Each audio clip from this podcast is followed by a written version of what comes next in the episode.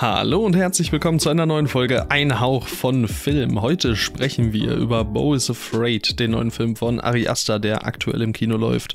Wir sprechen über Pale Flower, der von Rapid Eye Movies bald in die Kinos kommt, aber schon ein paar Jahre auf dem Buckel hat.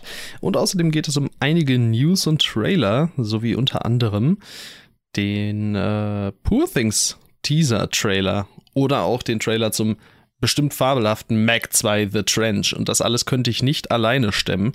Deswegen spreche ich ja auch von wir und wir sind äh, einerseits meine Wenigkeit Tim, aber natürlich auch du, Lukas. Hallo. Hallo, liebe Welt, hallo, lieber Tim. Hi. Äh, das haben wir noch nie aufgenommen hier, oder? ah, wir wollen es adressieren, okay. Ja, ein bisschen Meter. Boah, Meter. Das ist stark. Mhm. Ja. Sind wir von Wes äh, Craven? Bisschen. Kann sein, ja. Das ist ja offiziell der einzige Filmemacher, der äh, Meta ist. Alle sagen das. das. Stimmt. Alle das anderen, stimmt. die sind das gar nicht. Alle die anderen sind nicht, nicht Wes Craven. Okay. Ich meine, das, ja. das ist wahr, oder? Das, das, ist, das ist, ein Fakt. Also, es wird bestimmt noch einen Wes Craven da draußen geben. Ja, aber ist der auch Filmemacher? Gibt's auf Letterboxd einen weiteren Wes Craven? Ich guck jetzt. Boah, das ist. Äh, oh. Da werfe ich glatt meine Maus aus der Hand. Bei Guck so einer mal, Frage. Und? Halt dich fest. Es gibt keinen. Es gibt keinen Alter. weiteren Wes Craven, haben wir offiziell Alter. bestätigt. Stark. Wes Craven, also es gibt Wes Craven Films. Und die sind aber nicht von Wes Craven, die zwei Filme von Wes Craven. Doch einer davon. Einer von Wes Craven Films ist von Wes Craven und der andere ist Dracula 2000. Wild. Ist er von Wes Craven produziert? Okay, gut. Das wäre sonst äh, verrückt gewesen. Ist er. Dracula 2000. Ja, Executive Producer. Sehr schön. Genau. Ja, wir haben, ähm, wir haben gerade natürlich auch schon über deinen großen Erfolg gesprochen. Ja. Ähm, ich habe für euch am Sonntag, letzten Sonntag, äh, ein Video veröffentlicht zu Dieter der Film. Und ich habe gedacht, das würde ganz schrecklich werden von den Aufrufen her. Denn äh, das hatte mich ziemlich demotiviert, weil ich halt wirklich viel Arbeit in das Video investiert habe. Und es ist aber tatsächlich, äh, ist, vielleicht ist es sogar schon das äh, bestlaufendste Video, das ich dieses Jahr veröffentlicht habe. Und da war noch ein Kurzfilm, den ich veröffentlicht habe. Also das ist schon wirklich äh, ja, sehr beeindruckend, wie gut der Film performt. Und das äh, freut mich tatsächlich riesig, weil ich hätte nicht gedacht, dass ich der ganze Aufwand und die Arbeit, äh, dass es belohnt werden würde, aber anscheinend ist es so und ich bin auch super zufrieden mit dem Video. Das heißt, schaut gerne hinein, selbst wenn ihr euch vielleicht nicht für Dieter der Film interessiert. Ich hoffe, ich habe so ein bisschen lustig aufgearbeitet und alleine natürlich schon die ganzen Clips aus Dieter der Film sind, äh, ja, zum, zum Totlachen. Von daher äh, guckt da hinein. Ich finde, das ist wirklich ein gutes Video geworden ja, die zweieinhalb, drei Minuten, die ich gesehen habe bisher, die haben mir auf jeden Fall auch gefallen. Ich muss noch weiter gucken. Aber ja, also allein schon auch die, die 50 Likes nach einem Tag, das ist doch mega. Also. Das ist echt super krass. Also, 350 Aufrufe oder so, also das läuft schon echt ordentlich. Ja, beziehungsweise ist es ganz komisch. Ähm, bei YouTube Studio, da kann man ja alles äh, haargenau betrachten und da sind sogar schon 571 Aufrufe. Oh, wow. Und es ist komisch, dass, äh, ja, das äh, das irgendwie nicht richtig aktualisiert wird. Und wir sind ja noch bei sehr, sehr kleinen Zahlen.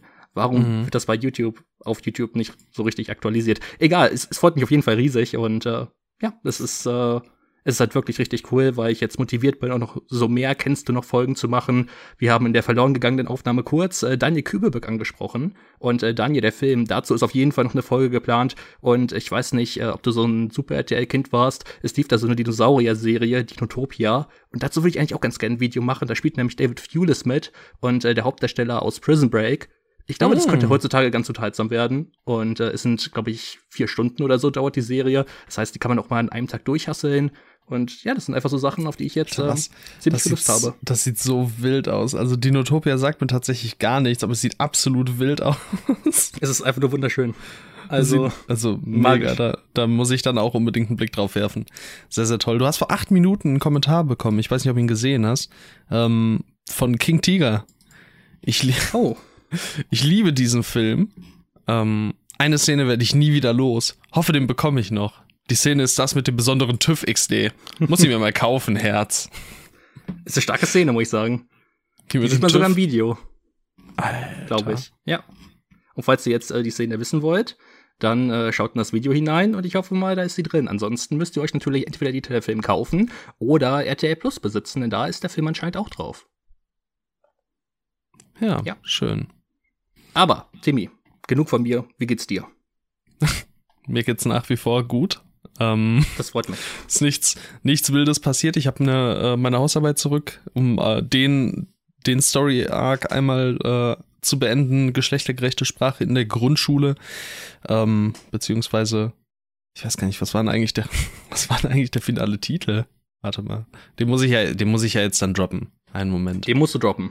Den muss ich kurz, äh, kurz zusammenkriegen. Heißt, ich äh, rufe mal ganz schnell auf. Das sollen natürlich äh, unsere Zuschauer wissen, denn du wirst ja die Hausarbeit dann bei Grin verkaufen für, keine Ahnung, und dann kaufen sich das, das zwei Ding? Leute. Habe ich, ich, hab ich noch nie von nicht. gehört, tatsächlich. Achso, ja, ich, ja, bei so manchen, also ich gebe, also ich suche natürlich nach Forschungsliteratur, äh, auch mal so im Internet und dann taucht das meistens so Grin auf, irgendwelche Hausarbeiten, die mit äh, 3.0 abgeschlossen wurden, kann man dann dort für 99 Cent oder so kaufen. Ähm, mhm. Und die haben mich aber schon durch manche äh, Präsentationen oder so gerettet, weil ich mir das Buch dazu nicht durchgelesen habe. Aber die 3.0 Hausarbeit, die war völlig ausreichend für eine Präsentation, das als Grundlage zu nehmen. Also natürlich habe ich sie nicht als Quelle reingeschrieben, aber das muss ja niemand wissen. Das ist der Podcast mit Lukas Fernandi und das muss niemand wissen. so. sehr, sehr gut. Ähm, ich muss gerade tatsächlich, äh, ich habe scheinbar, ich habe ja letztens eine neue Festplatte eingebaut und dabei natürlich die alte dann halt gereinigt und ich habe vorher aber alles kopiert. Aber scheinbar hat er nicht meinen Uni-Ordner kopiert. Das Gute ist, an wichtigen Sachen waren dann nun meine Hausarbeiten drauf und die habe ich ja in finaler Fassung auch per Mail abgeschickt. Ähm, geschlechtergerechte Sprache und ihre Zukunft sowie ihr Vorkommen in Grundschullehrbüchern. Ja. Stark. Und äh, da habe ich dann, ja, quasi ein bisschen gearbeitet. Und äh, ja, 1,3, also da kannst du nicht meckern. Überhaupt nicht, das ist eine richtig starke Note und da kannst du auch sehr stolz auf dich sein. Danke, bin ich. Ähm, ja, bevor wir jetzt zum ersten Film kommen, natürlich nochmal kurz der Disclaimer. Ihr könnt einerseits natürlich in die Show Notes gucken und zu dem Part springen, der euch am meisten interessiert, falls ihr das noch nicht gesehen habt. Also da könnt ihr unten eigentlich einfach äh, klicken. Bo's Afraid, Pale Flower oder die News samt Trailern. Die werden da nämlich als erstes besprochen neuerdings. Und äh, wir haben natürlich auch noch einen Instagram-Account, at ein Hauch von Film. Da posten wir immer mal wieder Infos zu unseren Folgen, zum Beispiel welche Filme als nächstes besprochen werden. Wir posten beispielsweise Filmtipps oder auch irgendwelche anderen Dinge, fragen euch irgendwelche Sachen. Ähm, also ja, guckt da gerne mal rein, schreibt uns gerne auch immer Feedback und so. Ich freue mich immer riesig. Ich habe äh, heute erst wieder eine total nette Nachricht bekommen, die mich äh, mega gefreut hat. Also wir haben eine Nachricht bekommen, aber ich für halt den Account. aber ähm, du hast sie mir gezeigt. Ja, und wir haben noch ein bisschen weitergeschrieben und uns wurde auch noch ein Film empf empfohlen. Den habe ich jetzt äh, dir noch nicht weitergeleitet. Das mache ich jetzt in der Folge. Oh. Und äh, dabei handelt es sich um Fido von Andrew Curry. F-I-D-O. Okay. Das ist wohl ein Zombie-Film. Und äh, sieht auf jeden Fall interessant aus. Okay. Alter, mit Tim Black Nelson. Von der handelt oder sowas? Gut, ist wahrscheinlich ein äh, Zombie-Film, ne? Ja, also Timmy Robinsons best friend in the whole wide world is a six foot tall rotting zombie named Fido. Das klingt also, schon ziemlich gut. Ja, sieht mir so ein bisschen nach Drama, Komödie, bisschen fieser Humor aus. Vielleicht in Richtung, ähm, na, sowas wie Serial Mom oder so gehend. Äh, das könnte ich mir vorstellen. Ja, man darf, denke ich, zumindest mal gespannt sein. Ähm, schlecht aussehen. Black Nelson mit. Das sagte ich gerade, oder nicht? So? Ich glaube schon. Ich glaube, ich habe es gesagt. Bin mir nicht sicher. ich meine schon, aber es ist mir auch aufgefallen auf jeden Fall, wenn ich es nicht gesagt habe. Okay. Also ja. für irgendeinen von uns beiden war es gerade ein sehr peinlicher Moment. Und wir werden nie herausfinden, wer es war. Aber ihr werdet es herausfinden, denn ihr habt ja hoffentlich zugehört, oder? Oh, das äh, jetzt, wenn ihr gehört habt, äh, wer falsch lag, dann schreibt es uns auf Instagram. Zack. Boah. Eingebunden. Perfekt. Stark. Man könnte fast glauben, das war alles so geplant. Mhm. Haben wir das vielleicht sogar so geplant? Ist das die Lüge wir der Folge? nicht wissen. Wieder die Lüge der Folge, ey. So ein Quatsch. Ich baue jede Folge ja. eine Lüge ein.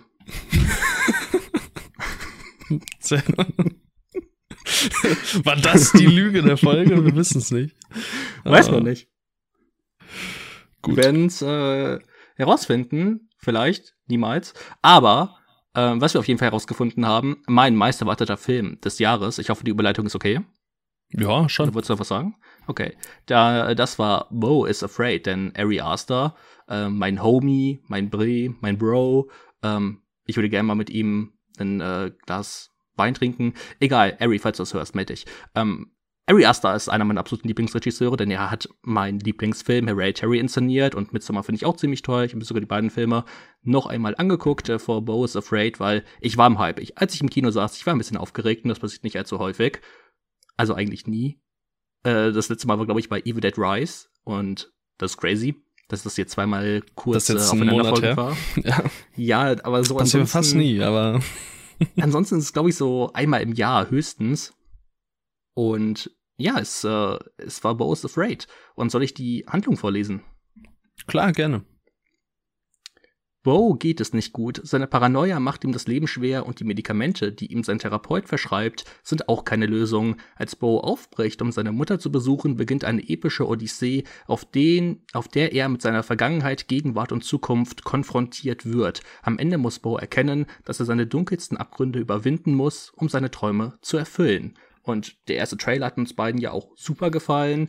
Mhm. Ähm, Gerade dir, du warst ja so ein bisschen skeptisch zu Beginn. Und als dann der erste Trailer rauskam, ist er ja auch ganz weit bei deiner meist erwarteten Filmeliste nach oben gerutscht. Ich glaube sogar Platz zwei oder drei. Auf jeden ja, Fall Top 3 Material. Ähm, richtig crazy. Und jetzt würde mich natürlich interessieren, Timmy, wurden deine Erwartungen, die durch den ersten Trailer geschürt wurden, erfüllt? Naja, ich muss ja schon sagen, ich war ja immerhin noch, ähm, ich hatte ja immer, immerhin noch so eine gewisse Grundskepsis inne. Also ähm, der letzte sehr lange Ari Aster Film ist mir ja nicht so gut bekommen. Auch nach dreimaligem Ansehen noch immer nicht so gut bekommen. Und äh, deshalb war ich bei der Laufzeit von ja, knapp drei Stunden so ein bisschen grundskeptisch. Ich finde auch nach wie vor das Poster nicht sonderlich gelungen. Nicht, dass das jetzt eine große Rolle äh, spielt, was die Qualität des Films angeht, aber da ist noch kein gutes Poster. Das ist, das ist wirklich schade. Ähm, und ja, ich weiß nicht, also der, der, der Trailer hat mich auf einigen Ebenen sehr abholen können und dann ging das alles los und ich war schon ziemlich begeistert im ersten Moment, würde ich sagen. Also ähm, nicht völlig, völlig abgeholt. Äh, Ariasta ist immer noch ähm, immer diesen, diesen äh, Drahtseilakt am, äh, am voll, vollführen, vollziehen, vollziehen, am Vollziehen, äh, so zwischen einer Spur zu drüber und ähm, amüsant verstörend sich zu bewegen. Und äh, das hat für mich lange Zeit sehr, sehr gut geklappt. Ähm, bis er, für mich dann der Film irgendwann so ein kleines bisschen seinen Fokus verliert. Oh, jetzt wird draußen gebellt. Ich hoffe, es ist nicht zu hören oder nicht sehr störend. Aber. Wir starten nicht doch einmal von vorne. Nein, nein, das hätte ich jetzt auch nicht gefordert. Ähm, ich glaube, ich würde mich jetzt, wenn ich das alles aufräumen würde, zu sehr in Kleinigkeiten ähm, verlieren. Ich fand den Film auf jeden Fall gut. Ich fand ihn auch deutlich besser als äh, Midsommar, weil er für mich ähm, eben, obwohl er mich nicht über die volle Laufzeit perfekt ähm, ja festhalten konnte, eben immer wieder anders als Midsommar äh, Szenen oder Elemente hat, die einfach richtig gut für mich funktionieren. Und ähm, das ist halt natürlich besonders so die ganze, ähm, die ganze Angststörungs-, Mental Health-Thematik, ähm, die aufgemacht wird und die Ari halt eben auch sehr interessant zu inszenieren weiß. Das ist natürlich alles sehr extrem und in vielen Momenten bestimmt auch ähm, ja gut überspitzt inszeniert. Aber man kann einfach so viele Szenen ausmachen, wo man sich genau vorstellen kann, wie irgendein nicht besonders ähm, ja bedachter Filmemacher irgendwie keine Ahnung einen äh, Shot gegen Shot gemacht hätte von so sieht Bo die Welt und so ist die Welt wirklich Und sowas umgeht halt Ari Aster geschickt und das äh, gefiel mir sehr. Ähm, aber wie sah es denn bei dir aus? Also für dich war es ja immerhin der meist erwartetste Film des Jahres. Ich meine, meine Erwartungen gegenüber Bo's Afraid waren absolut ungesund. Also, das war auch schon mal Midsommar so, wenn halt ein Regisseur deinen persönlichen Lieblingsfilm gemacht hat. Ich meine, ich muss dir nichts Neues erzählen mit Jordan Peele. Dann hast du einfach immens hohe Erwartungen und denkst, okay, du musst mich jetzt von den äh, Socken hauen, sonst werde ich dich finden und dich zu Tode kitzeln. Ähm, denn das verzeih ich dir nicht. Und deswegen, ich, ich meine, ich habe mich immens auf den gefreut, aber ich hatte natürlich auch ein bisschen äh, Angst davor, enttäuscht zu werden. Und ich wurde niemals im Leben enttäuscht, auch wenn die Wertung tatsächlich äh, geringer ist, als ich mir zu Beginn erhofft hätte, weil ich halt gedacht habe, okay, das wird für mich der beste Film des Jahres, drei Stunden Ari Aster, was gibt es Besseres? Und äh, ich meine, wir haben Guardians of the Galaxy 3 bekommen, was besser ist. Oh! Ähm, oh shit. Aber ja, richtig. Oh shit. Ähm, ja, und Bo's Afraid, ähm, ich muss dir absolut zustimmen, die erste Stunde so ungefähr hat mich auch richtig umgehauen. Da gab es so viele Sachen, die ich äh, extrem toll fand. Gerade äh, in äh, Verbindung mit Pavel Pogozelski. Also der Mann reißt insgesamt in diesem ganzen Film komplett ab. Und es ist, also Pavel Pogozelski, der Kameramann des Filmes, ähm, der hat so eine spannende Vita, halt aufgrund äh, seiner Arbeiten mit Ari Aster, aber der ist auch noch so ein Fresh und so ein Nobody. Und ich meine, im Sommer kommt da noch so ein Meisterwerk wie Meisterwerk. Ja. Richtig. Äh, Mona Lisa and the Blood Moon fandst du auch ziemlich mhm. gut, ähm, obwohl ich den jetzt nicht inszenatorisch so krass beeindruckend fand. Aber ähm, also für mich ist Pavel Pogozelski wirklich ähm, das größte Plus vielleicht sogar am gesamten Film, weil mich halt die Kameraarbeit so mitgerissen hat äh, in jeglichen Momenten. Ähm, es gab viele coole Szenen, die einfach auch mal länger dauern. Ähm, ich glaube, Pavel Pogozelski ist halt auch so ein Kameramann, der gerne es hat, wenn Szenen lange dauern, wenn er ähm, längere Shots in dem Film einbauen kann. Und da gibt's halt wirklich coole, auch gerade in der ersten Hälfte, wenn ich denke, wie ähm, Joaquin Phoenix aus dem Apartment rausläuft, weil er diese Flasche ja. Wasser haben möchte. Und das ist einfach so cool inszeniert. Also auch das Schauspiel von Joaquin Phoenix und wie diese ganze Welt auch dargestellt wird, so richtig verrottet und ähm, ja, einfach am, am Ende ähm, und wie er dort dann mit seinen mit seinen Angststörungen ähm, dann über so Leute hüpft und es ist wie so ein Hindernisparcours wie die Kamera damit geht, es ist, also es ist wirklich fantastisch. Ähm, aber auch auf Story-Ebene hat mir das super gefallen, hat insgesamt, weil man halt diese Welt, ähm, also sie wird halt so vor einem ausgebreitet, man kann nicht, man kann wirklich, finde ich, darin hineintauchen, direkt schon zu Beginn, du spürst, wie eben wie düster und ja, wie verrot das alles ist, dass es eigentlich nicht unsere Welt direkt sein kann. Gerade zu Beginn, wenn mhm. du halt vielleicht noch nicht direkt erwartest, dass äh, die Figur von Joaquin Phoenix ähm, diese krassen Angststörungen hat. Ähm, das, also, es wird schon zu Beginn natürlich relativ deutlich klar, aber das breitet sich ja im Film auch dann noch immer weiter aus und mit anderen Konflikten. Das fand ich alles unfassbar toll, weil es halt auch dann Bezüge gibt zu ähm, Ari Asters Kurzfilm Bow, der, ähm, also ich habe mir extra nochmal vorher angeguckt am Abend vorher, weil ich mir gedacht habe, okay, wenn, wenn es Bezüge gibt, dann will ich die dann halt komplett verstehen.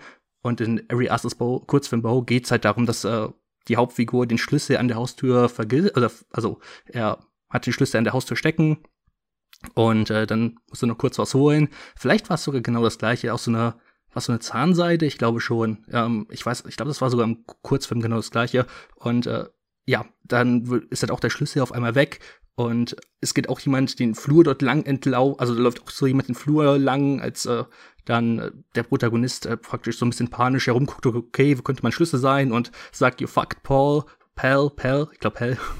Und, äh, ja, Paul wahrscheinlich nicht. Ja, äh, in dem Kurzfilm wird diese Figur halt von Ari Aster gespielt und hier ist es nicht Ari Aster, aber trotzdem, ich finde es einfach so unfassbar cool, dass man halt wirklich spürt, okay, daher kommt Ari Aster und jetzt will er halt was eigenes draus machen. Und ich meine, es gibt eine Spinne in den ersten zehn Minuten. Also ich war, ich war so todesgehypt. Einfach eine Spinne in einem Ari Aster Film. relativ präsent im Film. Das war, ich meine, ich war vollkommen drin. Ich war so glücklich. Dein Und Traum. Ich muss sagen, es war mein Traum. Ich habe meinen Traum gelebt.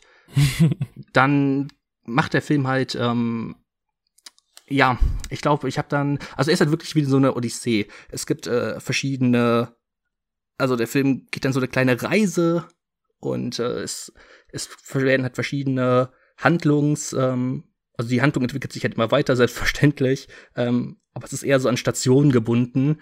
Und beispielsweise die zweite Station, ähm, nachdem dann Bo sich praktisch auf die Odyssee wirklich ähm, aufmacht, Die äh, fanden teilweise für mich zu langatmig. Und ich glaube, das war so kurzzeitig der Punkt, wo ich mir gedacht habe, okay, Ari, wo willst du genau hin? Und wo es auch angefangen hat, da ich mir gedacht habe, was willst du eigentlich mit diesem Film aussagen?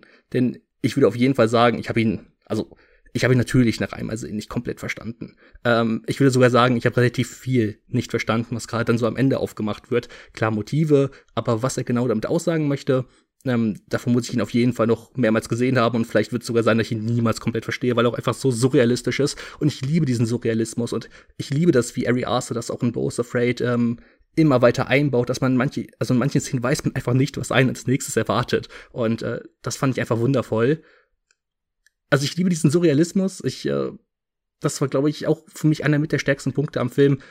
Aber nach einmal gucken kann ich auch noch gar kein finales Urteil so wirklich bilden, eben weil ich, glaube ich, noch so viel nicht verstanden habe und äh, so viel noch einmal sehen möchte. Und das ist ja eigentlich auch ein sehr positives Zeichen, dass ich mehr von Bo's Afraid äh, sehen möchte, ihn noch, also ihn zwingend noch mindestens einmal im Kino sehen möchte, wenn nicht sogar noch mehr. Aber trotzdem, es fehlt für mich so dieses, diese bestimmte Prise und ich kann gar nicht genau mit dem Finger drauf zeigen, was es jetzt, was es jetzt exakt ist, aber ich weiß, dass es fehlt und vielleicht werde ich es finden, vielleicht werde ich es auch nicht finden, aber trotzdem äh, finde ich finde ich es einen total spannenden Film und ich glaube, es ist auch so ein Film, bei dem ich mir unfassbar gut vorstellen kann, mir sehr viele Podcast-Folgen zu anzuhören, ja. weil ich wissen will, wie andere Leute diesen Film wahrnehmen.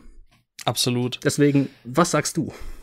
Ich will wissen, was, wie du ihn weiterhin wahrgenommen hast. Ich könnte mir äh, vorstellen, dass einer der Gründe, ähm, warum das eben jetzt noch nicht oder allgemein nicht so richtig ähm, in Gänze aufgegangen ist, einfach die Tatsache ist, dass der Film halt so all over the place ist. Da steckt so extrem viel drin in, äh, ja klar, es sind drei Stunden, aber da hättest du auch teilweise um jede Episode einen ganzen Film gefühlt machen können. Zum Beispiel diese, also das das, äh, also die Wohnung, in der Bo lebt und dieser ganze Mikrokosmos um diese Wohnung herum, das ähm, taucht so ja, nachdem er seine Wohnung verlässt und sich dann eben auf besagte Odyssee macht, ähm, im Film kaum noch auf. Also so, so eine Extreme sieht man gar nicht mehr. Und ähm, dann geht's halt zum nächsten Punkt, wo wieder ein wieder was anderes im Fokus steht und alles ähm, ist irgendwo da und wird aufgemacht, aber es zieht sich irgendwie nicht so ganz den ganzen Film wie ein roter Faden durch. Es sind immer einzelne Elemente, die natürlich alle auf, auf denselben Kern hinaus wollen oder aus demselben Kern stammen, die aber so nicht unbedingt ähm, ja durchgehend immer erkennbar sind, was nicht zwingend schlecht sein muss. Ich kann mir auch vorstellen, wenn ich den Film zweites und drittes Mal gesehen habe und ich eben alles habe und vor allem auch wusste, worauf ähm, muss ich mich einstellen oder worauf äh, lasse ich mich jetzt eher ein, dass sich das dann eben zusammenfügt, sodass man irgendwann mit allem perfectly fine ist. Nach dem ersten Mal ist das für mich halt jetzt auch noch nicht unbedingt geschehen. Und ähm, was für mich irgendwie als Indikator herhalten würde, dass das eben so ist, dass das ein Problem ist, die Tatsache, dass ich mich trotzdem zu keiner Sekunde gelangweilt habe, obwohl der Film es äh, nicht geschafft hat, mich mit seinem roten Faden quasi konstant zu begeistern. Es war immer, immer interessant und ich wollte immer mehr wissen und immer mehr erfahren und ich fand das auch alles interessant. Also ich saß da nie und dachte mir so, boah, das ist jetzt langweilig oder das ist ein Punkt, der mir so gar nicht gefällt. Ich glaube wirklich, dass das größte Problem von Bo is Afraid ist, dass er eben nicht, zumindest nicht beim ersten Mal, mit diesem roten Faden eben ähm, daherkommt oder er sich mir jetzt noch nicht erschlossen hat. Ich kann Absolut. mir unfassbar gut äh, vorstellen, dass sich das dann eben bei weiteren Sichtungen ändert. Ähm, wolltest du darauf eingehen oder? Äh, ja, weil ich halt, ähm, also es ist halt genau diese Odyssee-Struktur ähm, von, also beispielsweise von der Odyssee mit, äh, mit Odysseus von Homer, äh, da gibt's auch nicht so den roten Faden, so Odysseus möchte halt äh, nach Hause zurück und dann gibt's halt immer wieder so Abenteuer, die ihn halt vom, vom Weg abbringen und ähnlich ist es halt bei äh, Bo's Afraid. Im Endeffekt möchte ja ähm, die Figur von Joaquin Phoenix auch nur nach Hause und äh, aber genau diesen dieser Weg äh, wird halt durch verschiedene ähm, Personen oder Elemente halt immer wieder ihm verwehrt. Und gerade diese zweite Episode, als ähm, Bo in so einer, also bei so einer Familie aufgenommen wird, ähm, das hat mich halt ganz stark, das habe ich dir auch schon äh, privat erzählt, nach dem Film an die Calypso-Episode aus äh, der Odyssee erinnert. bei Calypso ist es zwar so, dass sie Odysseus ähm, als also als Geliebten sieht und äh, deswegen kommt praktisch Odysseus nicht nach Hause, sondern weil, weil Calypso ihn nicht gehen lassen möchte. Aber hier ist es ja auch ähnlich. Hier ist es eher so diese, ähm, sie sehen in ihnen den verstorbenen Sohn und äh, möchten ihn deswegen halt wieder adoptieren und möchten ihn auch nicht gehen lassen. Und deswegen wird seine, wird immer wieder gesagt, okay, wir fahren nicht am nächsten Tag nach Hause, aber im Endeffekt wissen wir als Zuschauer genau, möchten sie ihn überhaupt fahren? Ich denke eigentlich nicht. Und äh, ich glaube, da gibt es halt noch ganz viel weiteres zu entdecken, gerade wenn man da vielleicht noch ein bisschen drin belesen habe, ist als ich, der sich großartig erst damit durch äh, Percy Jackson damit befasst hat. Aber Percy Jackson. Äh, Percy Jackson mal wieder äh, große, ähm, ja, große Weltliteratur ist das. Ja. Man Und, kann natürlich ja, das sind einfach so.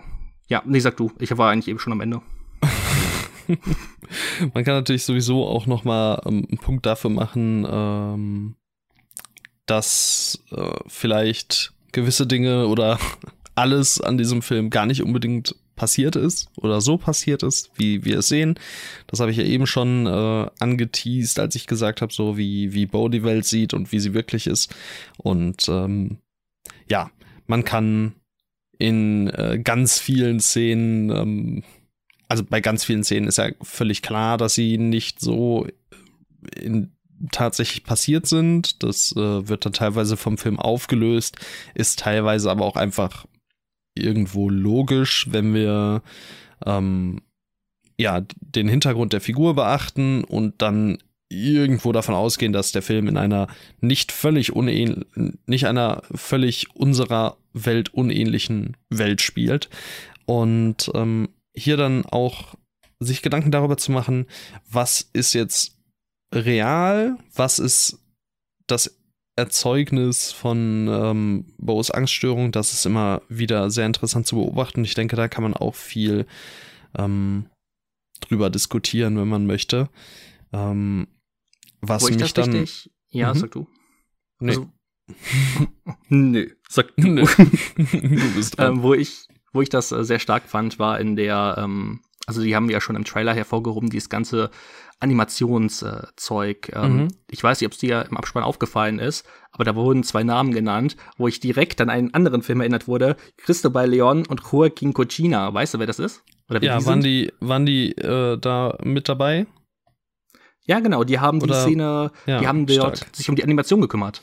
Ähm, die haben nämlich The Wolf ausgemacht, welchen du ja auch im Podcast hier nochmal vorgestellt hast. Ich weiß gar nicht mehr, mhm. wann genau, ähm, aber du fandst ihn ja ähm, in der extrem Folge, toll. In der wir unsere meist erwartetsten Filme vorgestellt haben. Echt? Ja. Ah, das ist ja ein lustiger Zufall. Ähm, ja, auf jeden Fall hast du dort äh, ja, über The Wolf ausgesprochen und über seine ja ganz beeindruckenden äh, Stop-Motion-Effekte. Ich glaube, du hast sogar gesagt, dass vielleicht der beeindruckendste Animationsfilm ist, den du jemals gesehen hast, glaube ich. Ja. Ich glaube, das war ungefähr der Wortlaut. Und äh, ich habe das Interview mit Ari Aster auf dem Kino Plus Kanal geguckt und äh, Ari Aster hat halt auch ähm, The Wolf aus gesehen und fand ihn so beeindruckend, dass er halt unbedingt äh, ja Christopher Leon und Joaquin Coquina, ähm, Cugina äh, halt unbedingt auch ähm, also dass er einfach sein Vertrauen in deren Animationskünste gesteckt hat und deswegen haben sie halt Ari Aster bei dieser ganzen Sequenz und bei der Animation geholfen und das ist halt auch so mhm. eine wunderschöne Sache. Ähm, natürlich auch, wie du bereits gesagt hast, so dieses, okay, was ist echt, ähm, was ist total der Geschichte, was denn Joaquin Phoenix überhaupt war. Ähm, das wird ja hier dann noch in der Sequenz äh, relativ eindeutig aufgelöst, aber trotzdem ähm, fand ich diese ganze Sequenz einfach insgesamt so wunderschön, dass es vielleicht mein persönliches Highlight war. Und äh, Ari Aster hat ja sogar, glaube ich, kurz die, oder noch darauf, also Kurzfilme nach The Wolf House von äh, Christopher Leon und äh, Joaquin Cogina ähm, produziert. Deswegen, ich finde es auch einfach schön, dass die jetzt anscheinend so ein bisschen enger zusammenarbeiten.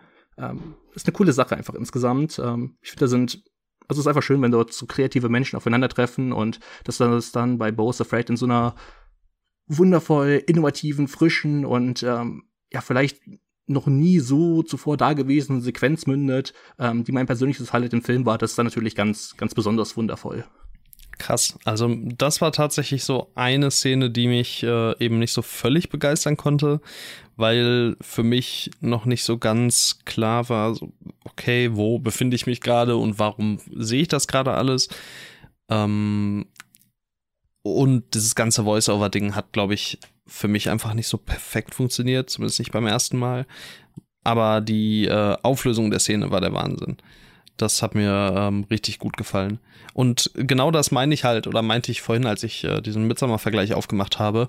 Es kommen immer wieder Elemente, auch dann, wenn mich der Film nicht völlig begeistert, die mich dann wieder begeistern und wieder voll reinziehen können. Und das äh, schafft Bo's Afraid dann eben wirklich, wirklich gut. Wobei ich total verstehen kann, wenn man mit Bo's Afraid nichts anfangen könnte. Also, das ist schon ähm, ja, nichtsdestotrotz ein sehr, sehr besonderer Film. Das zeigt er dann vor allem auch noch mal im letzten Akt, so im Finale quasi, ähm, wenn dann die äh, Heimreise in Anführungszeichen geglückt ist ähm, und er sein, sein vorläufiges Ziel erreicht. So viel darf man, denke ich, noch sagen. Näher darauf eingehen würde ich jetzt nicht unbedingt, denn ähm, ja, es passieren, wie gesagt, immer wieder unvorhergesehene Dinge, die man nicht unbedingt vorwegnehmen sollte. Der Teil ging, denke ich, noch fein. Äh, ja, und da muss man natürlich noch mal ganz kurz über Joaquin Phoenix sprechen, der ähm, ja wahnsinnig abliefert mal wieder. Ähm, wirklich, wirklich fabelhaft spielt, äh, spielt Bo einfach super hingebungsvoll und äh, schafft es dabei, ja quasi zu jeder Sekunde so diesem reinen Overacting zu entgehen und äh, geht eben genau mit Ari Aster diesen Drahtseilakt und äh, bewegt sich irgendwo zwischen. Klar irgendwo überzeichnet, aber trotzdem tragisch, verstörend, ernst und das hat mir einfach richtig gut gefallen und ich denke auch, wenn da jemand gewesen wäre, der nicht so unheimlich begabt wie Joaquin Phoenix wäre, ähm, dann, dann wäre, glaube ich, ähm, auch noch mal ein Element weniger, was man dem Film ähm, ja eben so besonders positiv anrechnen kann, noch ein Element weniger, was mich immer wieder reinziehen und in den Bann ziehen konnte. Ja, finde ich auch ähm, absolut. Da kann ich dir nur komplett recht geben. Joaquin Phoenix ist absolut äh, der Wahnsinn auch das finde ich halt cool, dass ähm, dort Ari Aster und Joaquin Phoenix so aufeinander getroffen sind. Das wäre so eine Sache, die ich beispielsweise nach Midsommar gar nicht erwartet hätte, dass Joaquin Phoenix in einem Ari Aster Film mitspielt. Ähm, aber es passt halt so unfassbar gut. Ähm, das, also es passt ja anscheinend sogar so gut, dass sie jetzt auch in Eddington ähm, zusammenarbeiten. Das ist ja der neue Film von Ari Aster. Ich glaube, den haben wir auch kurz in der letzten Folge erwähnt, ähm, in den News. Irgendwann Und, auf jeden Fall. Ja, das fand ich deswegen auch ähm, richtig ähm, einfach ganz, ganz toll. Insgesamt der ganze Cast. Ähm, ich kann da eigentlich niemanden, äh, ich kann bei niemandem sagen, dass er mir nicht gefallen hat. Äh, wir haben natürlich auch äh, Stephen McKinley Henderson, den man äh, bereits aus Dune kennt, ja. den man auch in Dune 2 sehen wird, äh, als Therapist, äh, also als Therapeut, ich hab sie auf Englisch, ähm, ja genau, als Therapeut.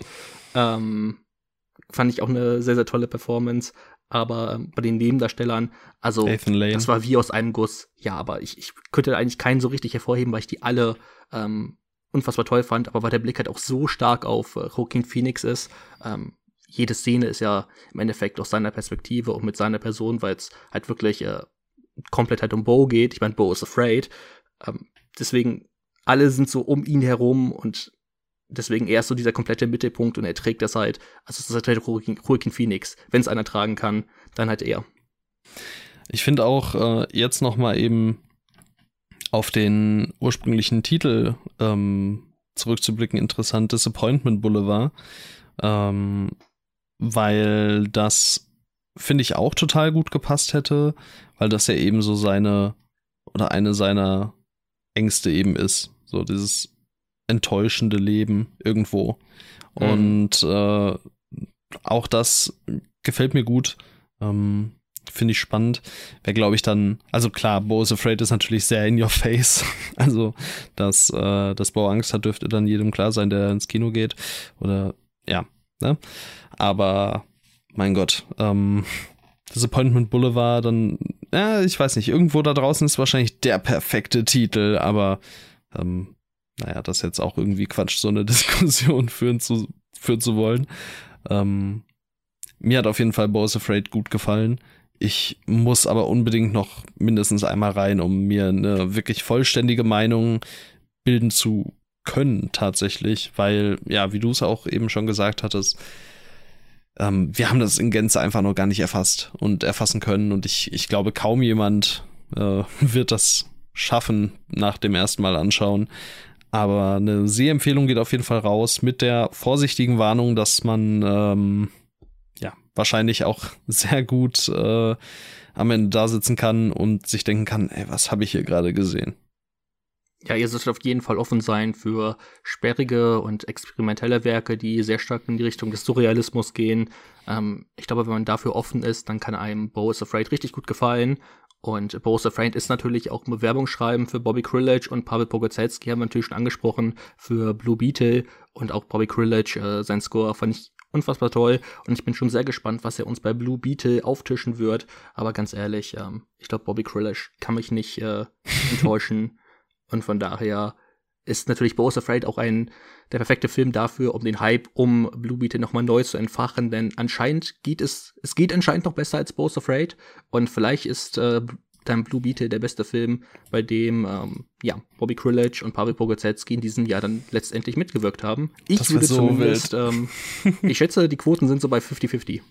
Alter, was? Okay. Ja, safe. Spannend. Ich, hab, ich meine, ich habe ich hab gesagt, äh, Blue Beetle ist ein Meisterwerk. Ah, okay, hast recht. Wird wild. Wird ein wilder Film. Ja. Also von daher guckt äh, Bo's Afraid richtig, richtig toll. Und ja, ich meine, wenn wir sagen, dass wir den auf jeden Fall noch einmal sehen wollen, um unsere Meinung noch mehr zu festigen, dann seht ihr ja, dass, äh, dass der auf jeden Fall auch für Gesprächsstoff offen ist. Wir haben jetzt auch schon 30 Minuten oder so über den gesprochen. Von daher, ja, man kann viel über den reden, man sollte viel über den reden.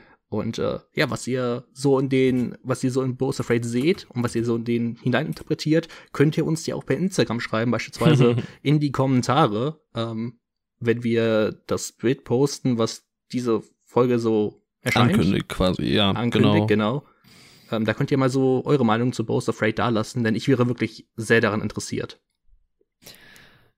Gut, da kann ich mich natürlich nur anschließen. Wir machen die Akte Bo is Afraid zu und öffnen die Akte Pale Flower. Das ist wie gesagt ein Film, der von Rapid Eye Movies herausgebracht wird. Ähm, die Kinotermine findet ihr auf der entsprechenden Website und äh, er kommt aus der Reihe Zeitlos. Es ist eine Reihe von Rapid Eye Movies, in der auch unter anderem Branded to Kill erschienen ist. Den habe ich auch schon auf Blu-ray mir angesehen oder auch äh, Ganja and Hess. Und äh, jetzt eben auch Pale Flower und dann demnächst Demon Pond vom gleichen Regisseur. Da werden wir ähm, dann wahrscheinlich auch drüber sprechen. Und ähm, ja, worum es in diesem Film aus dem Jahr 1964 unter der Regie von Masahiro Shinoda Ja, ich denke. oh, geht, das äh, hört ihr jetzt. Wegen eines Tötungsdelikts war Muraki in Haft. Nach seiner Entlassung aus dem Gefängnis kehrt der Yakuza in sein altes Milieu zurück. In einem illegalen Club, wo beim Tehombiki-Spiel hohe Summen gesetzt werden, trifft er auf eine geheimnisvolle junge Frau. Seiko scheut kein Risiko, denn noch mehr als am Geld liegt ihr am Nervenkitzel. Auf Sekos Bitte hin führt Muraki sie in einen noch exklusiveren Club. Während ihn tagsüber Menschen aus seiner Vergangenheit bedrängen, verfällt er nachts immer mehr dem Reiz der attraktiven Rennwagenfahrerin. Ist auch eine tolle Personenbeschreibung, also einfach ein tolles Attribut, was man ihr zuschreiben kann. Rennwagenfahrerin. Ich muss schon sagen, das war die etwas äh, bessere Inhaltsbeschreibung, die bei, ähm, also die ist jetzt von der Berlinale, glaube ich. Da wurde er, wurde, glaube ich, die neue Fassung vorgestellt. Also nicht die neue Fassung, sondern die neue Restaurierung. Und ähm, bei Rapid Eye Movies, da war es, also ich fand die irgendwie komisch. Die hört nämlich genau an dem Punkt auf, wo, ähm, wo praktisch äh, Muraki Seiko kennenlernt. Und also das macht ja irgendwie zehn Minuten des Filmes aus und es gab so wirklich, also der Plot wurde gar nicht so richtig vorgestellt. Es war halt wie, als würdest du die ersten zehn Minuten des Films beschreiben und dann Ende. So an sich vielleicht auch nicht schlecht, aber ja, ich fand die irgendwie deutlich griffiger, um sich vorzustellen, was dieser Film eigentlich äh, ausmacht. ja, Ja, ähm, ich habe tatsächlich schon was von Masahiro äh, Shinoda gesehen. Ich habe es im Vorhinein nicht gewusst, aber Under the Bloss Blossoming Cherry Trees, äh, den habe ich mal zu Oktoberzeiten hier besprochen. Also Mhm. zu Oktoberzeiten irgendwann 2021. Also ich habe ihn am 13. Oktober 2021 gesehen, also wahrscheinlich irgendwie darum, weil ich in der Folge drüber gesprochen haben. Das war ein Horrorfilm, der war ähm, in Farbe, der sah, also der sah wunderschön aus und visuell ist auch Pale wunderschön, aber erst in Schwarz-Weiß. Ähm, wie viele Jahre liegt da eigentlich so dazwischen? Das interessiert mich gerade. Hellflower war 64. Und der war elf Jahre. Der war 75. Okay. Also ja, visuell. Mir auf die ja. Watches tun. Der war auch, der war ganz gut. Ganz gut, kann man glaube ich mhm. sagen. Mhm. Ähm, Payflower war auch ganz gut. ja, der Oder? war auch ganz gut. Ähm, ich muss sagen, mich konnte er leider auch, wie Boys Afraid, nicht so ganz in seinen Band ziehen. Ähm, dieses ganze Yakuza-Ding, vor allem aus etwas äh, ja, älteren Tagen, sage ich mal, ähm, da finde ich es ein bisschen schwer, den Zugang zu finden. Also natürlich, was, das liegt unter anderem an den heutigen Sehgewohnheiten, mit denen ich lo logischerweise groß geworden bin.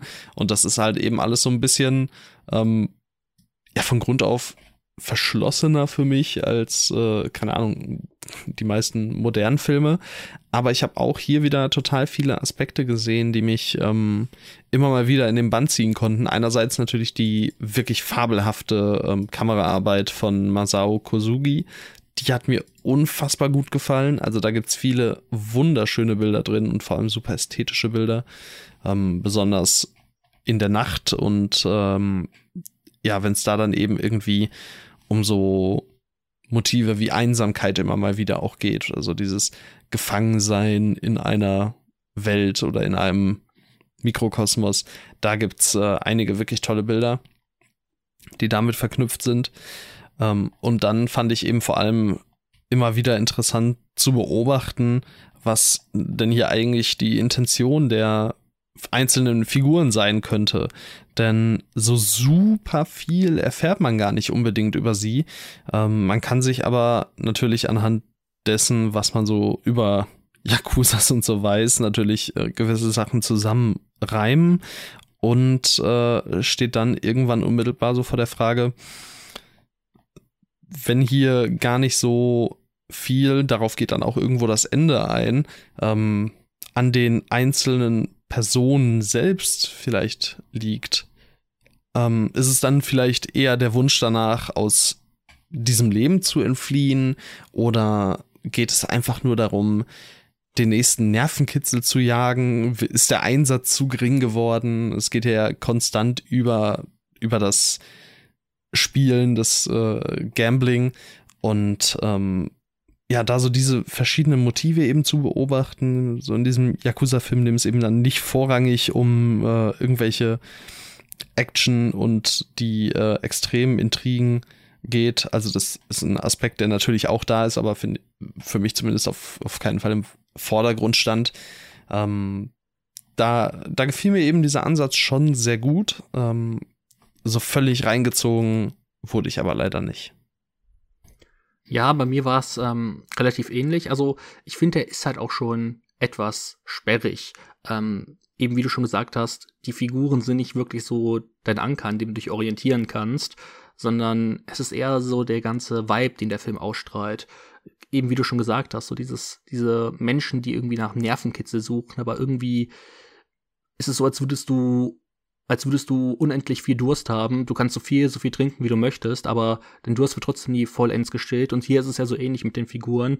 Ähm, egal wie viel Geld sie wetten, egal wie schnell sie fahren, vielleicht ist es dann für zwei, drei Minuten reicht dieser Nervenkitzel, aber dann fällt dir wieder auf, wie langweilig das Leben eigentlich ist. Und diese, also dieses ganze Motiv fand ich auch ziemlich spannend, äh, gerade so in der ersten Hälfte des Filmes. Äh, für mich wird er dann etwas schwächer, sobald ähm, in der zweiten Hälfte Muraki und Seiko so immer weiter getrennte Wege gehen. Denn ich fand auch ihre Interaktion zueinander hat den Film halt so, so viel aufgewertet. Ähm, da fand ich das, diese Entwicklung fand ich dann einfach äh, etwas, etwas schade. Mhm, was ich auch mochte, war dieses, ich habe so, ich habe es in meinem Kopf so ein bisschen betitelt als äh, japanische Casino Royale. dieses, okay. ähm, dieses Teonbiki, Teon, ja. Teonbiki-Spiel, ähm, das so dann stattfindet, auch mit den hohen Summen ich glaube, es wäre ein bisschen spannender, würdest du tatsächlich wissen, wie Theon Biki gespielt wird, denn ich habe natürlich überhaupt keine Ahnung. Ich habe das Spiel in dem Film zum ersten Mal gesehen. Ich, ich weiß nicht, inwiefern das in Japan verbreitet ist, aber ich fand es trotzdem einfach, ähm, ich mag sowas einfach. Ich liebe das in Casino Royale, wie die dort einfach Poker spielen und von Poker mhm. habe ich auch keine Ahnung. Und auch dieses Theon Biki Spiel, ich fand das, ähm, einfach ziemlich nice. Gerade halt, äh, weil halt auch auf Emanzipation in gewisser Weise eingegangen wird, Gleichberechtigung. Sie ist die einzige Frau in dieser Spielerrunde und wird ja auch ähm, ziemlich äh, belächelt. Ähm, das waren einfach so Themen, wo man gemerkt hat, dass Masahiro Shinoda schon einen Blick hat, äh, der die damalige Zeit überstrahlt, nicht nur in der Inszenierung, sondern halt auch einfach gesellschaftlich. Ähm, das fand ich ziemlich spannend. Aber ähm, ja, je weiter der Film dauert, desto mehr hat er mich dann irgendwie leider verloren. Äh, Gerade dann so in den letzten 30 Minuten, da kam ich dann nur noch schwer hinein. Ähm, eben, weil ich jetzt schon gesagt habe, weil diese Interaktion zwischen den Figuren halt nicht mehr so stattgefunden hat, wie es halt mir in den ersten 60 Minuten so super gefallen hat. Ja. Aber gut, also ich finde halt bei dieser Art Film immer wieder spannend, wie, äh, also es ist genauso was wie eben bei Midsommar, um nochmal so ein bisschen auf Ari Aster zurückzukommen bei mir. Ähm, nur eben auch wieder leicht positiver. Auch hier wieder nicht so ganz gefesselt worden, aber trotzdem immer mal wieder mit so einzelnen oder durch so einzelne Elemente, durch einzelne Szenen ähm, eben wieder reingesogen. Und ich kann mir vorstellen, ähm, wenn es bei einem zweiten Mal nicht bei diesem Film der Fall ist, dann, äh, dass ich irgendwie zumindest anderen Filmen von Masahiro Shinoda ähm, mehr abgewinnen kann, denn äh, der hat ja durchaus ein fähiges Auge. So da, also, jetzt erstmal über irgendwelche Regisseure, erfolgreichen Regisseure aus den 60ern urteilen, let's go. ähm, nee, aber ich sehe total, wie vielleicht einfach in andere Richtungen, und es scheint ja ein relativ vielschichtiger Filmemacher gewesen zu sein, ähm, wo ich in anderen Richtungen vielleicht mehr abgeholt werde. Und äh, ja, deshalb bin ich auch äh, ziemlich gespannt darauf, was Demon Pond dann so liefern wird. Da bin ich auch sehr gespannt drauf, denn ich bin bekanntlich ein riesiger Liebhaber von äh, Ugetsu und äh, das Coverbild auf Letterbox erinnert mich auf jeden Fall schon stark an Ugetsu, dieses ähm, magische, geisterhafte. Ähm, das transportiert irgendwie schon dieses Cover und ich freue mich schon sehr darauf. Ich weiß nicht, ob die 124 Minuten, äh, ob mir das Freude machen soll oder Angst, aber ich glaube, ähm, dass auf jeden Fall ein sehr interessanter Film sein könnte. Und auf diesen ähm, Himiko bin ich auch sehr gespannt. Den haben schon einige Leute gesehen, denen ich folge. Und äh, er wurde unter anderem vom guten Thomas, die begrüßt an dieser Stelle, mhm. ähm, als äh, Jodorowski-esk bezeichnet. Und ich bin natürlich auch ein riesiger Liebhaber von den Werken von äh, Jodorowsky. Das heißt, ähm, ja, ich erwarte auch was Surrealistisches hier. Ähm, das heißt, es geht ja auch dann in eine sehr andere Richtung als beispielsweise Pale Flower. Ich bin sehr gespannt. Äh, also von Shinoda werde ich mir auf jeden Fall auch mehr ansehen. Natürlich äh, Demon Pond, den werden wir dann wahrscheinlich zum Kinostart ähm, besprechen. Teilweise ist es aber so, dass der auch als, ähm, dass jetzt Double Feature wohl irgendwie gezeigt werden, Pale Flower und Demon Pond. Das heißt, wenn die bei euch tatsächlich laufen sollten, vielleicht auch schon hintereinander, dann äh, nehmt die gerne mit, denn ich meine, wie häufig hat man in Deutschland die Chance, Werke von Masahiro Shinoda in, im Kino zu sehen? Ja. Es klingt mir nach einer ziemlich einmaligen Chance für euch. Ähm, von daher, ja, wenn ihr Fan des japanischen Kinos seid, vielleicht auch den japanischen Kino der 60er irgendwie was abgewinnen könnt, dann äh, solltet ihr das auf jeden Fall machen, denn äh, in dem steckt, also in Payflower steckt auf jeden Fall viel drin und in Demon Point werden wir auch noch sehen, ob da viel drin steckt, aber ähm, ja, ich bin auf jeden Fall offen dafür und freue mich auf weitere Werke. Ja, bei mir sieht es genauso aus und äh, dann würde ich sagen, könnten wir zumindest von mir aus auch an dieser Stelle einen Haken dran machen. Okidokili.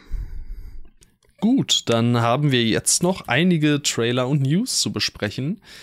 Und äh, zuallererst kam natürlich der erste Teaser-Trailer zu Poor Things, den neuen Film von Yorgos Lantimos.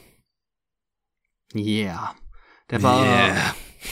weil die ja auch sehr weit oben bei den meist erwarteten Filmen, obwohl noch gar keine Informationen damals draußen waren. Mhm. Dann haben wir, glaube ich, vor ein oder zwei Wochen, ich glaube eher vor zwei Wochen, die äh, ersten Bilder des Filmes besprochen und du warst natürlich so peinlich und äh, hast deine Meinung revidiert, hast gesagt, dass du da, das noch nicht revidiert. ganz so fesselt.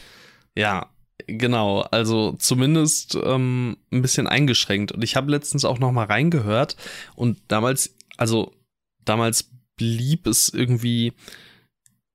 Ich glaube, damals klang es so ein bisschen nach. Äh, Kannst du bitte aufhören, damals zu sagen? Es ist zwei Wochen oder so her. Nein, ich, ich rede von, ist es, ist es von der ursprünglichen so. Inhaltsangabe. Ah, okay. okay. Da hieß es irgendwie, ähm, aus, aus irgendwie einem Akt der Trauer oder so heraus, äh, dass sie ihr Gehirn mit dem ihres ungeborenen Kindes quasi ersetzt. Oder irgendwie sowas. Und das klingt halt viel krasser als, als diese reine Beschreibung als, als Frankenstein-esk oder so. Und ähm, ja, das, das war nur, was ich, was ich eben meinte. Also, ähm, es klang eben für mich nicht mehr anhand der Beschreibung, die dann dort stand, so ähm, extrem wild. Ja. Aber der Trailer ist wild. Der Trailer der ist Trailer, sehr, sehr wild. Der Trailer ist absolut geil, in absolut jeder Hinsicht. Ähm, ein perfektes kleines Stück Film. Diese 30 Sekunden oder 34 Sekunden, glaube ich, dauert der Trailer dann offiziell. Die haben es mir einfach angetan. Die Bilder, das Schauspiel, vor allem halt dieses unfassbar, ähm, ja, fantasiehafte Setdesign. Es sieht halt so fabelhaft aus. Ähm, ich bin sehr, sehr gespannt darauf und ich glaube, wir hätten, wir hätten da vielleicht einen Anwärter auf äh, einen Film, der uns bei, der bei uns beiden nicht nur in der Top 10 landen könnte, sondern vielleicht sogar noch sehr viel weiter oben. Ich ja, sehe so da auf jeden Top Fall Potenzial. 5. Ja, auch das würde ich nicht ausschließen wollen. Ich bin sehr, sehr gespannt. Ähm, finde auch die Optik super interessant, auch wenn ich da auch noch bei manchen Bildern nicht ganz weiß, was ich davon halten soll. Ähm, ich finde aber vor allem den Look der ganzen Besetzung absolut grandios und so die Vibes, die sie ausstrahlen. Ich kann mir wirklich vorstellen, dass es ein Film ist, den ich auf dieser Ebene, auf dieser schauspielerischen Ebene extrem fühlen werde, wo ich super begeistert rausgehen werde. Und äh, das dann verbunden mit auf jeden Fall eben einer einzigartigen Optik, wahrscheinlich einer super wilden Geschichte. Ich bin am Haken und ähm, ja, da werde ich, äh, da werde ich jetzt sehnsüchtig drauf warten. Wann startet der in Deutschland? Weißt du das? Das weiß ich gerade nicht, nein. Poor Things Deutschland. Hoffentlich ähm, bald. Ja, das will ich, denn insgesamt? Will ich auch meinen. Kinostart in fünf Monaten steht hier. Hm. Das dauert mir zu lang. Ja. Geht das nicht 12. schneller? 12.10. 12.10. ist der deutsche Kinostart. Hm. Hm. Geht das nicht noch schneller, Leute? Wie wär's mit morgen? Morgen oder so? Wie wär's mit morgen? Also morgen fände ich gut, ja. Ja, morgen? jetzt gerade läuft nicht so super viel. Aber hey, ich habe mein, mein Ticket für Fast X. Die Prioritäten, ja. sie, äh, sie sind gesetzt. Theoretisch äh, hätte ich zur PV gehen können, aber nein. Es wäre so witzig, ohne, ohne alle anderen Fast and Furious Filme gesehen zu haben, dann auf einmal Fast X zu gucken und dann eine Review dazu schreiben zu müssen. Ich habe kurzzeitig mir, mir gedacht, vor. wäre es lustig gewesen. Habe ich mir gedacht, aber willst du wirklich den 140 Minuten lang ansehen? Und meine Antwort war nein.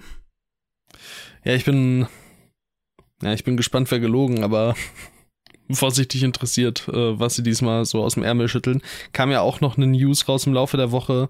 Ähm, also, kleiner Spoiler, könnt eine Minute skippen, wenn ihr wollt, aber Dwayne Johnson ähm, war jetzt irgendwie recht schnell, recht schnell die Spoilerwarnung verflogen. Ähm, Dwayne Johnson kehrt zurück in einer Post-Credit-Scene. Da war ja ult, ich weiß nicht, ob du es damals mitbekommen hast, übertrieben der Beef unter Dwayne Johnson und Vin Diesel. Und dann hat Vin Diesel ja so auf Twitter oder Instagram oder so, komm, deine Familie braucht dich, Dwayne. Und er oh so, nein, nein, was soll das denn? Warum ziehst du deine Kinder und den toten Paul Walker mit rein?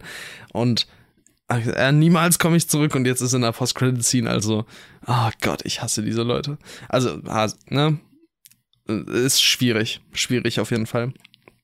Das okay. doch schwierig. Äh, haken wir den Punkt ab. Aber außerdem hat Vin Diesel gesagt, hey, jetzt ist Fast X übrigens Teil 1 einer Trilogie. das ist so ein oh. Scheiß. Also die, das war schon vorher geplant als Teil 1 von 2, aber jetzt ist wohl eine Trilogie. Weil das Studio gesagt hat, und ich, also es ist jetzt äh, ja, grober Wortlaut von Vin Diesel. Vor Teil 1, also vor Fast X haben sie gesagt, mach mal zwei Teile draus. Und dann haben sie Fast X gesehen und gefragt, könnt ihr nicht eine Trilogie draus machen? Können wir nicht noch mehr Geld draus machen? Ja, wahrscheinlich. Und oh, nächste Folge wird so traurig. Ja, es wird, es wird mega traurig werden. Ähm, denn es geht unter anderem auch um Blood and Gold. oh Gott. Schwierig. Wird eine witzige Folge, hoffentlich. Mhm, interessant. Na gut, ja, gut. Ähm, witzig, schwierig und interessant passen auch zum nächsten Trailer, den wir uns angesehen haben. Mac 2, The Trench. Ja, wir The haben, Trench äh, Dispatch. Trench Dispatch. Wäre stark. Ähm, wir haben ja beide Teil 1 nicht gesehen, aber das sieht äh, ziemlich amüsant aus. Ich kann mir vorstellen, dass der mit ein, zwei, drei, vier Bierchen vorher unheimlich viel Spaß machen könnte, weil er so unfassbar dämlich ist, aber gleichzeitig nicht so aussieht, als würde er sich völlig ernst nehmen. Und ich glaube, das ist der richtige Weg. This is the way. This is the way. Und Jason Stark. Statham ist halt, also es, Jason Statham äh, scheint da auch voll drin aufzugehen. Also ich, ich bin vorsichtig optimistisch in Hinblick auf ein absolutes Trashfest. Ich meine, das, ja, wenn er wirklich all in geht, wäre das schon ganz cool. Ich meine, er also. hat halt auch Dinos. Und ja, ne? wäre der wäre der Part halt, äh, der im Trailer gezeigt wurde, diese ersten 30 Sekunden, wäre das der ganze Film, das wäre so geil. Alter, Keine der Film ist von Ben Wheatley. Ja, hast du das nicht gewusst? Nee, hatte ich nicht auf dem Schirm. oh Gott, das ist so unfassbar. Ja? Ah, ey, Ben Wheatley ist auch irgendwie überall und nirgends. Und dann taucht er wieder auf und denkst du so, wie ist das jetzt passiert? Ja, ist auch wild. Jetzt hat er doch zuletzt diesen Rebecca. Oh, das war 2020? Der ist das Rebecca Remake? Das ist schon so lange her. Ich habe gedacht, das wäre 2021 oder vielleicht sogar 22 gewesen. Ja, ich glaube, der kam etwas später auf Netflix. Nee, scheinbar nicht. Ah, scheinbar nicht. Okay. Leute in der Zwischenzeit auch nochmal einen Film gemacht. In so the Earth. Ah, den Backdrop kenne ich. ich nicht, dass er von Ben Wheatley ist. Siehst du? Er ist überall und nirgends. Ja, High Rise habe ich noch zu Hause. Mhm. Das ist ja auch sein. Nee, Free Fire war sein. Was war sein bekanntester? Ja, laut Letterbox Free Fire, aber High Rise ist so der einzige, den ich von dem ich sonst schon mal was gehört habe. Tom Hiddleston, Elizabeth Moss, Jeremy Irons, wilder Cast. Ja, ich meine Luke Evans, ich bin immer noch ein großer Verfechter von Dracula Untold. Von daher. ja. Wild. Und natürlich Pinocchio von Robert Zemeckis, großer Fan. Absolut. Ich kenne den ganzen Brett. Film in- und auswendig. Ja. Ist äh, so oder so der beste Film. so, so oder so ist das Film. so, so oder so das Beste, was ich je gesehen habe. Okay. Dann würde ich sagen, gehen wir weiter. Gehen wir weiter. Das war richtig schön synchron, oder? Ja, das war, glaube ich, echt nicht schlecht. Ähm, von High Rise mit Tom Hiddleston zu ähm, The Life of Chuck. Denn da wurden Tom Hiddleston und Mark Hamill gecastet. Das ist eine Stephen King-Adaption von Mike Flanagan. Und darum, äh, darin geht es um äh, die Reverse Biography einer Person, wahrscheinlich von Chuck, die äh, mit dem Tod anfängt und der Kindheit endet und ich habe keinen blassen Schimmer, inwiefern mir das jetzt sonderlich weitergeholfen hat in Bezug auf die Handlung des Films, aber das ist halt was ähm, da stand und äh, ja, hier stirbt jemand mit äh, 39 Jahren an einem Hirntumor und da gab es dann wohl im Laufe des Lebens ganz viele merkwürdige, supernaturale ähm, Episoden. Und der seltsame Fall der Benjamin Button Kopie. Ja, nee, das, das ist ja was anderes. Der es, war, es sollte nur ein Joke sein. Ist, es sollte ja, nur ein Joke sein. War nicht gut. Ach. Du bist auch so streng manchmal. Mike Flanagan halt, ne? Ja, Mike Flanagan halt, das ist doch der, das große Problem an dem Film. Der, der wird sein Leben lang für mich ähm, durch Haunting of Hill House im ersten Moment große Begeisterung ausüben, ausüben, nur um dann sich daran zu erinnern, dass er auch äh, Dr. Sleeps Erwachen Bly Manor gemacht hat. Und dann denke ich mir wieder, naja, Hasch ist aber gut gewesen. Und Hasch ist halt überhaupt nicht gut. Hasch ist, ist halt, halt gut. Hasch ist okay, gerade so an der Grenze zu eigentlich, eigentlich gar nicht doch mehr so okay. Ach, du bist, du bist okay und eigentlich so an der Grenze zu gar nicht doch so okay. Auf jeden Fall Spuk und Helaus ist ein Meisterwerk und ich weiß nicht, wie er das zustande bekommen hat, aber er wird auf jeden Fall nie wieder an irgendwas in der Nähe daran herankommen und er wird aber weiterhin deswegen etwas Reputation haben und deswegen eigentlich interessante Stoffe bekommen, aber eigentlich sollten die andere Filmemacher erhalten, denn Mike Flanagan, der ist ein, der ist ein falscher Fuffi. Du denkst immer so, ja, yeah, der macht gute Filme, aber ne, dann siehst du eigentlich seine Filmografie und außer The Haunting of Hill House ist da nicht viel. Der falsche Fuffi, Folgentitel? Wenn Folgentitel. Kann man ja, doch, kann man ja überlegen. Falls es falscher Fuffi ist, dann wisst ihr Bescheid, warum. Mike falscher Hast du die. Sache mit, hast du die Sachen mit Zwambo mitbekommen? Zwambo? Zwambo. Das ist irgendwie so eine Twitter-Sache jetzt. Ich hoffe, Nee. also, ich, also bei Twitter muss man immer so ein bisschen aufpassen. Ich habe es nur so am Rande mitbekommen und ich hoffe, das ist jetzt irgendwie nichts Problematisches. Aber anscheinend, also ich finde das schon problematisch, aber Leute nennen ihren 20er Zwambo. Was? Aber ist doch die offizielle, der offizielle Spitzname Zwanni. Das ist ein Zwanni. ich sehe es gerade, das hier nennt man Zwan Zwambo. Wa- Anscheinend. Aber ich weiß nicht warum. Wer nennt das Zwambo? Das ist absoluter Schwachsinn, Alter. Ja. Ich war auch sehr schockiert. Ich bin auch ein Zwanni-Typ. Ich sehe ja gerade nur einen Tweet von Papa Platte. Ich gehe auf Twitter und irgendwelche komischen Leute wollen mir erzählen, das heißt Zwambo. Bro, es hieß immer Zwanni und wird immer Zwanni heißen. Ja, das ist doch wahr. Das ist wahr, ja. Zwambo. Ich kenne nur Wambo. Habt ihr schon mal Aus SpongeBob. Zwambo? Gibt's nicht auch so diese, gibt's nicht so eine Black Mirror Folge? Heißt nicht auch irgendwie Rambo, Rambo? Rambo. Gibt's nicht eine Black Mirror Folge, die heißt Rambo? Rambo, Rambo. Wie hieß das denn nochmal? Weiß ich nicht, aber es gibt Hieß auf jeden Fall blaue Viech dort irgendwas?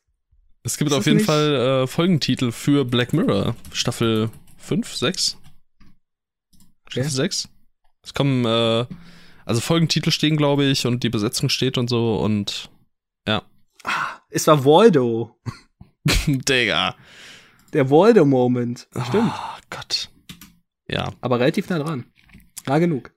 Jedenfalls kommt auch noch eine Adaption von Stephen Kings The Monkey. Ähm, James Wan produziert das, deswegen habe ich nicht weiter mich informiert. Aber ich dachte, man kann es erwähnen. Ich meine, James Bond wird ja in Kürze das Meisterwerk Arachnophobia produzieren. Und von daher, ja, Ich meine, als Produzent hat er vielleicht was drauf. ja, man. James Wan hat halt einiges produziert in seinem Leben, ne? Das ist so auch das, das Problem. Also du kannst halt nicht. Lass den Mann doch produzieren. Ja. James, falls du irgendwas produzieren möchtest, ich bin hier. Meld dich einfach. Du hast meine Telefonnummer. Du mach hast alles. meine Telefonnummer. Ja, warten immer noch sehnsüchtig auf äh, Last Train to New York. Oh ja. Und auf äh, Salem's Lot. Ich sag nach wie vor, das, äh, das könnte was werden. Timo Chajanto? Also Train Ja. to Busan von Timo Chajanto? Ja, auf amerikanisch, aber mir egal. okay, Drehbuch Gary Doberman. Ah, das wird so gut.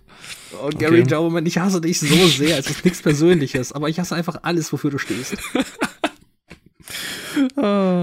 Ich sehe die- dieses Bild von diesem netten Mann und dann sehe ich, Ja. was er so alles geschrieben hat und ich möchte ihm einfach nur ins Gesicht hauen. Es tut mir leid, wirklich. Es tut mir inbrüstig leid, aber ich will dir einfach ins Gesicht hauen. Das Beste, was du geschrieben hast, ist ein verdammter Spinnenfilm. was ist Aber das? ist auch gut. In the Spider's ist in the Web? Spider's Web. Der ist gut. Den kann man sich Hm. angucken. Okay. Ich hätte sonst für ähm, den ersten It plädiert wahrscheinlich. Nein, aber das ist ja die Sache. Eigentlich hat ihn ja Kerry Joji Fukunaga geschrieben und er wollte noch viel mehr in diese Charakterebene gehen und ich glaube, dann hat Gary Doberman das Drehbuch bekommen und deswegen haben wir das Jumpscare-Massaker bekommen. Also selbst dafür, selbst die guten Aspekte von It hat Gary Doberman genommen und sich gedacht, aber was ist, wenn wir da überall Jumpscares reinbauen? Aber Annabelle Creation war okay. Ich meine, zwei Sterne, okay. Wenn das ein, Ja, Ja. zwei Sterne, okay. Vollkommen richtig. Naja. David F. Sandberg, Meistermann. Hast du seinen äh, neuen Kurzfilm gesehen? Hm, noch nicht, nee. Der ist, ja, ganz nett. Das ist auch so eine, so eine gute Beschreibung für die Filme von David F. Sandberg, aber der Typ ist halt einfach so gut. Also ich, ich Ja, liebe halt deswegen- diesen Kerl. Das ist einfach einer der sympathischsten Menschen, von denen ich je irgendwas irgendwie gesehen habe. Ich habe 61% von dem auf Letterboxd. Das heißt, ich habe 19 Sachen gesehen, an denen er mitgewirkt hat. Und ich finde keins besser als okay, aber trotzdem schaue ich mir gerne seine Kurzfilme und alles an, weil ich mir denke, jo, ist halt ein netter Mann. Also der Short von Lights Out, der war schon sehr, sehr effektiv. Ich weiß nicht, ich finde es halt bei ihm halt so störend, dass halt jeder einzelne Short von ihm halt einem Jumpscare am Ende mündet. So, das ist jeder einzelne Shot von ihm. Ja. Das ist so sein Ding. So, der letzte Ja. Shot ist immer ein Jumpscare, was, ja, keine Ahnung. Ist okay. Lass ihn doch. Ja, ich mag's halt nicht. aber ich mag dich. Also als Mensch mag ich ihn, aber Mich oder ihn? ja, du weißt, Tim, Ja, Für dich- okay. alles. Aber ich mag auch David F. Sandberg. Gut. Ähm, magst du auch Anna de Armas, Jude Law, Alicia Vikander und Daniel Brühl? Denn, Ich wäre gerne mit den allen befreundet. denn die äh, haben jetzt Rollen bekommen in Ron Howards Origin of the Species. Eine, ein düster komischer Erotik-Thriller um eine Gruppe von Leuten auf der Suche nach dem Sinn des Lebens.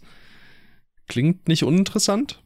Ron Howard ist irgendwie auch immer so ein Mixed Bag, aber ja, im ersten Moment Ja, interessiert oder? ich weiß, ich sehe Ron Howard nicht in dem düster komischen Erotik-Thriller. Ich sehe ja so ein Deep Waters 2 und, ach, keine Ahnung. Ich mag Ron Howard eigentlich. Also der hat irgendwie nichts gemacht, was ich jetzt, jetzt irgendwie verabscheue. Ich, er hat sogar nicht sogar ein paar Sachen gemacht, gemacht, die ich echt mag, aber ich, er würde mich halt niemals in Ekstase oder so versetzen. Ich muss halt auch sagen, gerade äh, zuletzt ähm, 13 Lives hat mir ja sehr gut gefallen. Ähm, ich muss mal wieder The Grinch sehen, damit ich mein Jim Carrey Projekt weitermache. Solo ist gut. Apollo 13 noch nicht gesehen. Apollo 13 ist gut. Ich meine, Rush ist toll. Ich mag insgesamt die Da Vinci-Reihe. Von daher, also die, wie hieß nochmal der Protagonist von Tom Hanks Tom- gespielt natürlich. Ach so. Robert ähm, Langton, ja. genau. Ähm, von daher, ja, ich mag ihn eigentlich. Was denn meinst du zu Beautiful Mind? Habe ich noch nicht gesehen. Ich glaube, ich habe ihn irgendwann mal vielleicht gesehen. Ähm, bin mir aber nicht, nicht mehr sicher. Hm. Ja. Ja, auf jeden Fall Ron Howard ist eigentlich so eine, so dem Mann kannst du eigentlich irgendwas geben und er macht nichts Schlechtes draus. Er macht eigentlich was ganz, ganz Gutes halt draus, aber ich sehe doch nur selten, dass Ron Howard was macht, wo du sagst, okay, das ist besser als nur ganz gut. Jetzt kommst du mit 13 Lives, aber Also 13 Lives mochte ich halt wirklich gerne. Den fand ich echt, äh, echt stark inszeniert. Ja. Nicht super besonders, aber halt effektiv und halt richtig gut so. Ich sehe schon, wenn du nächstes Jahr vorstellst, deine meisterwarteten Filme 2024, dann ist da Origin of the Species drin. Bild. Wahrscheinlich, ja. Das sehe ich. 90, 10 Prozent, dass es passiert. okay. Alles klar. Ähm, genau, und dann haben wir noch weitere Casting-News. Pedro Pascal in Zack Crackers Weapons. Ja, ich meine, ich habe eine Pedro Pascal-Agenda am Laufen. Pedro Pascal soll bitte einfach überall mitspielen. Und dass er jetzt in einem weiteren Film gecastet wurde, freut mich erstmal. Und? Aber Zack Cracker. ja, aber Pedro Pascal. Ja, stimmt. Bin interessiert. Also, Also- Weapons klingt ja auch interessant. Nur der Zack Cracker-Part an Weapons klingt halt nicht so interessant. ähm, aber mal gucken. War Weapons das Magnolia? Weapons war das, äh, das Magnolia, ja. Ja gut, aber wenn ich da jetzt einen Drei-Stunden-Film oder so mit Pedro Pascal bekomme, dann habe ich drei Stunden Pedro Pascal. Ja, aber was, wenn du drei Stunden Barbarian bekommst mit Pedro Pascal? Ja, aber wenn Pedro Pascal auch in Barbarian mitgespielt hätte, hätte er einen halben Stern mehr bekommen. Ja, weißt du nicht. Weiß ich nicht. Sieh dir doch an. Ja, tu ich. ist einfach cooler Typ. Nein, der weiß ja auch, der weiß ja auch, der will sich guten Stoff raussuchen und er sieht jetzt, der Cracker ist das, äh, der, mit dem will man halt jetzt einfach zusammenarbeiten und Mhm. der kitzelt jetzt alles aus ihm heraus. Naja, gut. Wenn du das sagst, dann wird es wahrscheinlich so sein. Weapons 3,5 plus. Kann ich mir vorstellen. Sehe ich total. Mal gucken. Ja. Kommen wir zu einer Casting-News, die mich ähm, in leichte Begeisterung versetzt hat, muss ich sagen. Und das ist so einer dieser Fälle, wir haben, glaube ich, irgendwann mal darüber gesprochen, äh, dass man sich mal so Gedanken machen müsste, ähm, was für ja, Leute sollten mal mit gewissen Leuten zusammenarbeiten oder wie kann es sein, dass Person X noch nicht mit Person Y zusammengearbeitet hat und Michael Sarah in einem Wes Anderson Film ist ja so ein krass guter Fit eigentlich. Das sehe ich total. Absolut. Also bitte. Und ich würde mir dann auch sehr gerne einen Film wünschen, in dem Michael Serra wirklich Lead Role ist, wo ja, Wes Anderson vielleicht mal wieder Abstand nimmt von diesem extrem episodenhaften Erzählen. Denn das hatten wir jetzt mit äh, French Dispatch erst ähm, in, einer, in einer sehr extremen Art und Weise. Und äh, ja, ich fände es, glaube ich, einfach wieder ziemlich cool, wenn es jetzt weitergeht mit irgendwas, was weniger in die Richtung geht. Ähm, Asteroid City sieht ja zumindest so aus, als würde es etwas stringenter sein, aber auch da wieder so unfassbar viele Leute. Also ich glaube, da werden wir trotzdem viele verschiedene Episoden einfach bekommen. Soll Episoden im Sinne von sein? Asteroid City? Ja, soll ich so 140 Minuten oder sowas sein? Also auf Letterboxd steht gerade 105. Achso. Ich habe gedacht, da wäre ja irgendwie, als die Kannlaufzeiten gelegt worden waren. Ah, IMDb Ähm. sagt 100, äh, eine Stunde 44, also auch so. Achso. Vielleicht Ich hast du da gedacht, äh, wegen Stunde waren's 44. nee, ich glaube, es war einfach äh, dann nicht richtige Zeiten. Ich glaube, da wurde es nämlich Hm. angekündigt, dass Asteroid City irgendwie 140 Minuten lang sein soll und Ja, waren okay. so, wow, das soll sein längster Film sein. Wahrscheinlich was Fake. Fake. Ich wusste nicht, dass Michael Sarah in Twin Peaks der dritten Staffel mitspielt. Ich habe ihn vollkommen vergessen. Wen spielt er da? Ich habe keine Ahnung. Also wahrscheinlich Oh. hat er nur eine kleine Rolle, aber es wild. Ich wusste, dass Caleb Landry Jones und Wild, sowas, den wild. vergisst man nicht, aber Michael Sarah? Das ist wild. Ich muss endlich weiter gucken. Kann nicht sein, ey. Hast du Firewalk With Me eigentlich immer noch im ähm, Collection Chase? Den habe ich noch im Collection Chase. Das war ja, Ja, highest rated Horrorfilm. Den krieg ich da nicht raus. Dann wirst du ja gezwungen. Dann wäre ich gezwungen, ja. Außer du kaufst jetzt irgendwas. Irgendwas richtig hohes. Ich weiß nicht, was da noch so drüber ist, was ich nehmen, nehmen könnte, groß. Nee, das, Sonst- das sonst wird schon noch geguckt. Keine Sorge. Beziehungsweise du musst ja dann nicht nur Firewalk With Me gucken, sondern auch noch äh, The Missing Pieces. Direkt hinterher. Direkt hinterher. Ich meine, es sind nur Deleted Scenes aus Firewalk With Me, also Gehört, gehört faktisch einfach dann jetzt dazu. Genau. Schön, dass, schön, dass du es auch direkt einsiehst. Ja. Weil ich da gar nicht erst eine Gut. Überredungsarbeit oder so leisten muss, bin ich sehr, sehr stolz auf dich. Freut mich. Wir haben noch weitere Casting-News und auch Produktions-News in einem. Am 6.9.20, hier steht 23, aber es ist 2024, äh, erscheint Beetlejuice 2 mit ähm, Jenna Ortega als Tochter von ja. Winona Ryder. Jo, ja, sie wird mal wieder hier genannt. Winona, Yes! Winona Ryder. Jenna! Sie hat, es, auch sie hat es mal wieder zurück. geschafft. Außerdem Ja! wurde Monica Jenna. Bellucci gecastet als Frau von Beetlejuice. Ähm, und Justin Thoreau wurde gecastet und Willem Dafoe. Uh, wow. Sehe ich total in Beetlejuice. Hast du ihn gesehen? Ja, natürlich. Ich habe den auch gesehen vor Ewigkeiten, also ewig, Ewigkeiten vor Letterboxd auch noch.